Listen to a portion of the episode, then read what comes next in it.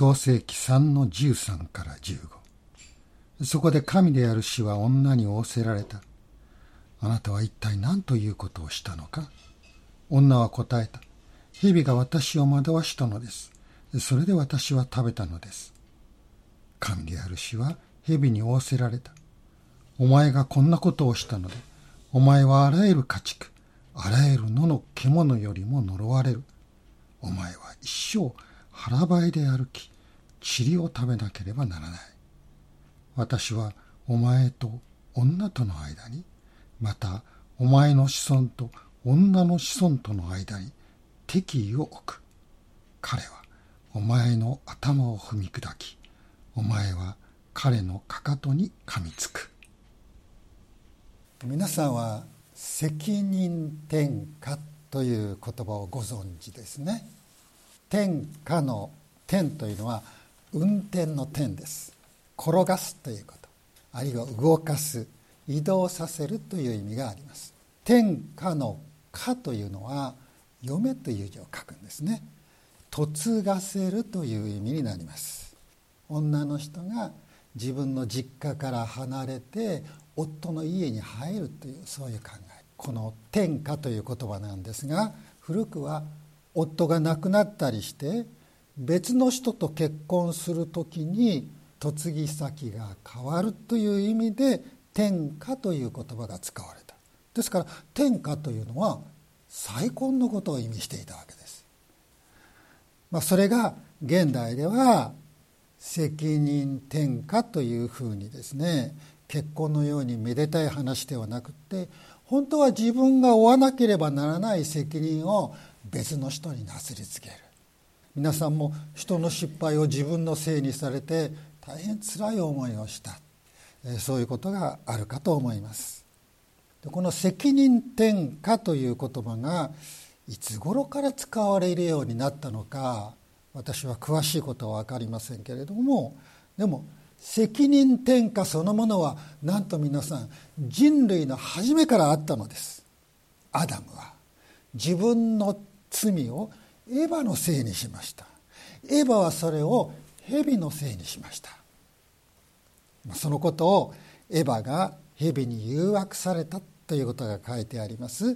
創世紀の3章一節創世紀の3章の初めから読んでみたいと思います。さあここにある誘惑の言葉ですがあなた方は園のどんな木からも食べてはならない。と神は本当に言われたのですか？そういう言葉になっていますね。誘惑する者は神様の言葉をいきなり否定しては来ないのです。神は本当に言われたのですか？神様の言葉に疑いを抱かせます。でエヴァはそれに答えます。私たちは園にある木の実を食べてよいのです。しかし園の中央にある木の実について神はあなた方はそれを食べてはならない。それに触れてもいけない。あなた方が死ぬといけないからだ。と仰せになりました。さあこの答え注意してください。エヴァはどう言いました？あなた方が死ぬといけないからだ。そう神はおっしゃった。いいんですが実際はそうじゃないです。創世紀の2の17では「それを取って食べるその時あなたは必ず死ぬ。これは神様のお言葉です。死ぬといけないからだというのはもしかしたら死ぬかもしれない。死なないかもしれない。そういう曖昧な意味がありますから神様がアダムに対して必ず死ぬと言われたのとは大違いです。エヴァは神様の言葉を知っていました。しかし神様の言葉を正確に理解していなかったのです。誘惑はそういう生半可な知識から入ってくるんです。でエヴァが神様の言葉にあやふやな態度を示しますと誘惑する者はすかさず言います。あなた方は決して死にません。神様の言葉を頭から否定してくるんですね。それは嘘です。偽りです。でもその嘘偽りがあまりにもはっきりと確信を持って語られると神様の言葉に確信のない人は真理よりも偽りを信じてしまう。現代至る所で詐欺が横行していますがこういう手口で詐欺が行われるわけですね。で善良な人ほど騙されやすいので詐欺の被害に遭った方はには、まあ、気の毒に思いますけれどもでもアダムとエバは善良だったのに騙されたというだけではなかったようです。6節をご覧ください。そこで女が見るとその木は食べるのに良さそうで目に親しくまたその木は賢くしてくれそうで好ましかった。それで女はその実を取って食べ共にいた夫にも与えたので夫も食べた。とあります。そこで女が見るとあるように食べてはいけないと言われたその木の実が見た目がとってもす晴らしい。もう美味しそうだそして何よりもそれを食べたら自分はもっと賢くなれるんだ目に親しくその木は賢くしてくれそうで好ましかったとあります。くれそうで賢くしてくれそうでというのはこれはエヴァの主観です。自分の目で見たところで自分が物事を自分で判断して想像して空想して神の言葉でなくって自分の目で見たという感覚というんでしょうかフィーリングというんでしょうか願望というんでしょうかそういう当てのならないもので判断してその実を取って食べたのです。ヨハネ第一の2の16に「すべて世にあるものすなわち肉の欲目の欲暮らし向きの自慢は道から出たものではなく世から出たものだからです。とあります。この目の欲というのはエヴァが目で見てあ美味しそうだな素晴らしいなこれを食べたら絶対私は賢くなれる。そう想像した思い込んだそういうことを指しているんだろうと思います。これが誘惑ですね。で頭の上を鳥が飛ぶことは防げない。しかし自分の頭に鳥がやってきてそこに巣を作ることは防げる。そうよく言われます。でこの世はさまざまな誘惑に満ちています。誘惑は誰にでもやってきます。誰もが感じます。でもそれを受け入れないで拒否することは私たちにできるんです。もし私たちが物事を自分の目で見たことに従って判断するのでなくって神の言葉に聞き従うなら誘惑を退けることができます。神の言葉に聞く。それを正しく理解する。それを守る。それに従うということがどんなに大切なことか今日の箇所は教えてくれていますね。誘惑する人は言うでしょう。神様に従っても良いことは何もないよ。こうしたらもっと良いものを手に入れられるよ。それによってあなたは満たされるよ。これは甘いささやきです。私たちは皆自分は気をつけている。大丈夫だと思っているんですがそういう言葉に弱いんです。騙されやすいんです。自分は大丈夫だとと思わずに本当にいつも神様に助けを求めようじゃありませんか。神様の言葉に立って誘惑の言葉を退けていきたいと思います。さあ最初にお話しした責任転嫁なんですけれども神様はアダムに「あなたは食べてはならないと命じておいた木から食べたのか」そう言われました。そしたらアダムは「あなたが私のそばに置かれたこの女があの木から取って私にくれたので私は食べたのです私は木を取り木の実を取りはしませんでしたよあの女がくれたものを食べただけでそれがあなたが禁じられた木の実かどうだかそれは私知らなかったんですというふうな弁解をしていますね。でもこういう言い訳は成り立ちませんよね。6節に「それで女はその実を取って食べ共にいた夫にも与えたので夫も食べた」アダムは終始エヴァと一緒にいたんです。その誘惑の言葉はアダムも聞いていたのです。エヴァへの誘惑は同時にアダムへの誘惑でもあった。実際誘惑するそのものはその誘惑の言葉はエヴァに対して「あなたは」とは言ってません。アダムとエヴァ2人に対して「あなた方は」と言っています。あなた方は決して死にません。あなた方が神のようになって善悪を知ることを神は知っているのです。アダムとエヴァの2人は同時に神の言葉を捨てて誘惑の言葉を選んだのです。アダムがエヴァに責任転嫁しました。で神様はエヴァにも言われました。あなたは一体何ということをしたのか。するとエヴァは言いました。蛇が私を惑わしたのです。それで私は食べたのです。アダムはエヴァのせいにしましたけれどもエヴァは自分の罪を蛇のせいにした。罪がアダムからエヴァへエヴァから蛇へと次々に転嫁されていった。ここに責任転嫁があるわけです。神様にその罪を問われた時それを自分の非自分の罪として認めずに彼らは次々と責任を転嫁していきました。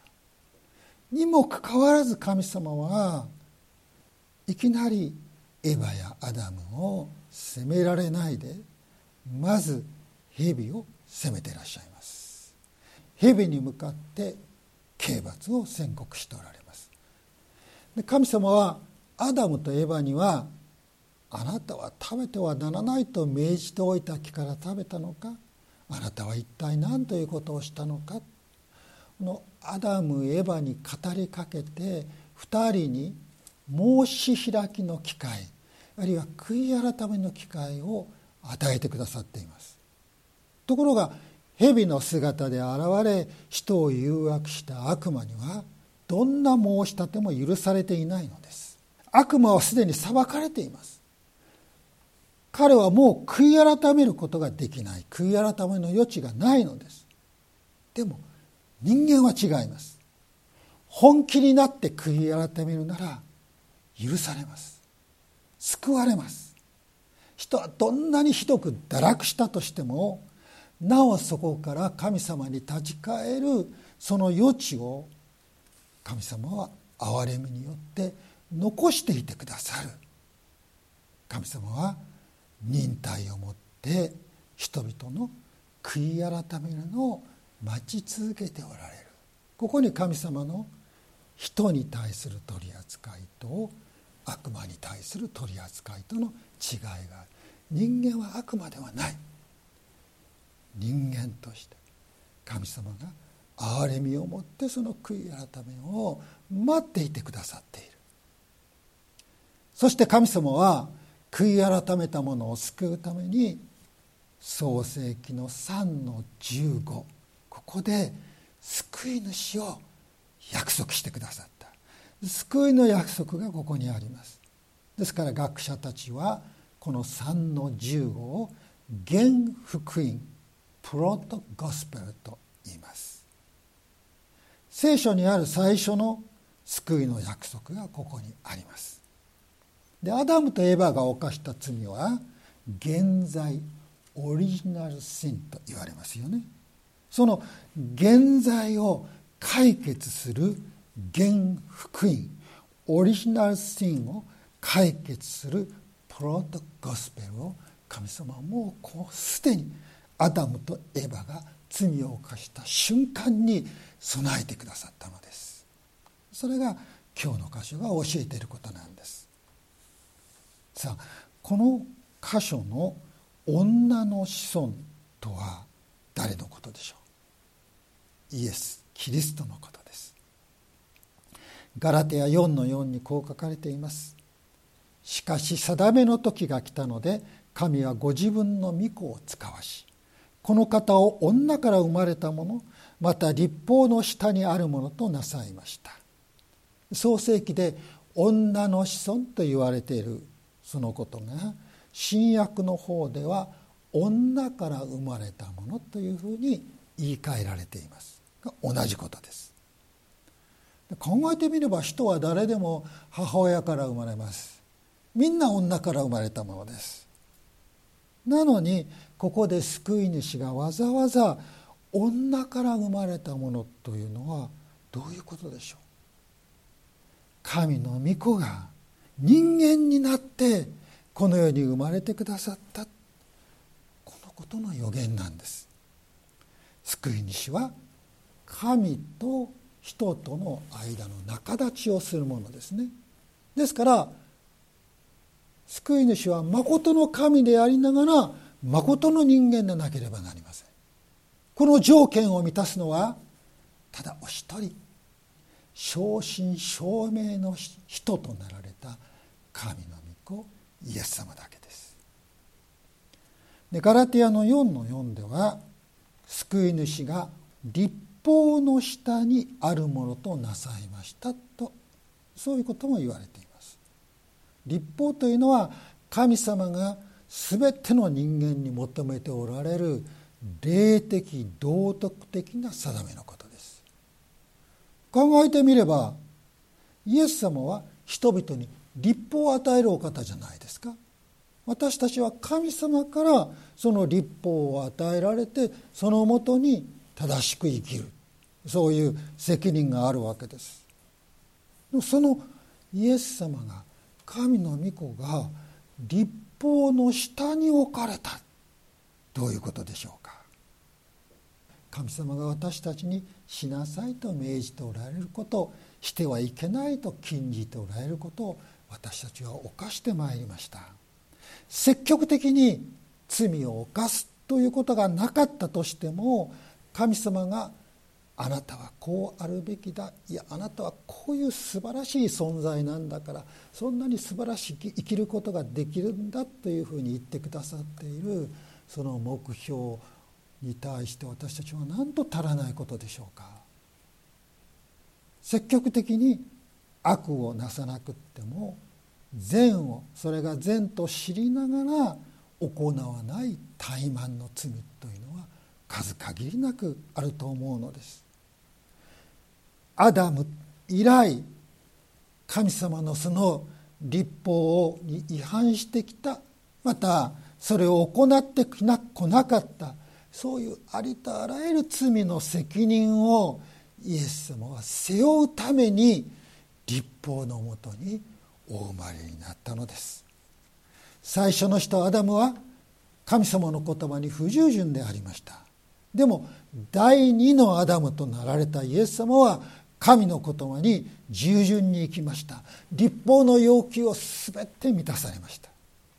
私たちはたとえこの世の立法を犯さなくても神の立法を犯していますがイエス様が立法の下にあるものをなられたので私たちが満たすことのできなかった神様の立法を私たちに代わって満たしてくださったのです。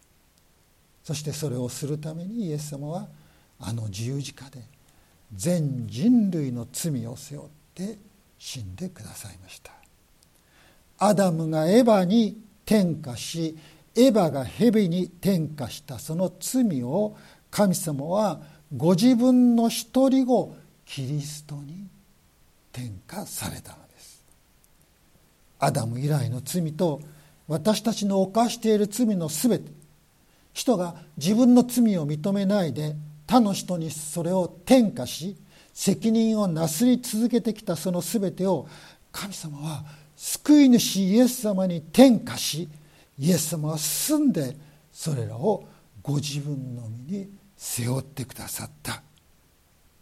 それが彼はお前の頭を踏み砕きお前は彼のかかとに噛みつくという言葉に表されています。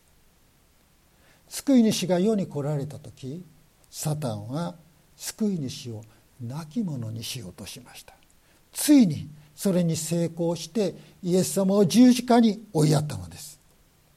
けれどもそれはサタンが神の御子のかかとに噛みついたぐらいのことです。御子イエス様はその死によって死を滅ぼしその復活によって彼の頭を踏み砕いて徹底的な打撃をお与えになりました。アダムとエヴァが罪を犯しまだそれを悔い改めていない時から神様は人のために救いを備えてくださり約束してくださっています。創世記には世界の始まりが書いてありました。人間の始まりが書いてありました。罪の始まりが書いてありました。同時に罪からの救いを告げる福音の始まりがここに書かれているのです。なんと驚くべきことでしょう。神様はそれほどに私たち人間を愛してくださっているその悔い改めを待っていてくださる。私たちが救われるようにとそのことを望んでいらっしゃるのです。神様は聖なるお方です。義なるお方です。でももし神様が愛と憐れみの神様でなかったら私たちは神様を怖いと思うことがあったとしても神様に罪を悔い改めて許しを願うという心は多分起こってこないでしょうね。神様がもう私たちの罪を責めるだけのお方だったらもう何とかして自分を防衛して神様に言い訳を100でも200でも作るでしょうね。でも神様は罪人にさえ憐れみを持って望んでくださるお方恵みによって取り扱ってくださるだから私たちは素直になれます。正直になります。この愛の神様が備えてくださった救い主イエス・キリストを素直な心で信じ受け入れて歩もうではありませんか。これこそが神様が最も喜ばれることです。私たちにとって最も幸せなことです。イエス・キリストによって罪を許され神様に愛され精霊に守り導かれる生活。この週もキリストがくださる罪の許しの恵みの中に歩んでいきたいと思います。お祈りをしましょう。恵み深い神様あなたがどんなにか人を愛しその救いを願っておられるかを知り心から感謝します。あなたの愛のお心から出たあなたの言葉をしっかり心に留めあなたの言葉に従って生きるこの週としてください。イエス・キリストのお名前で祈ります。アーメン。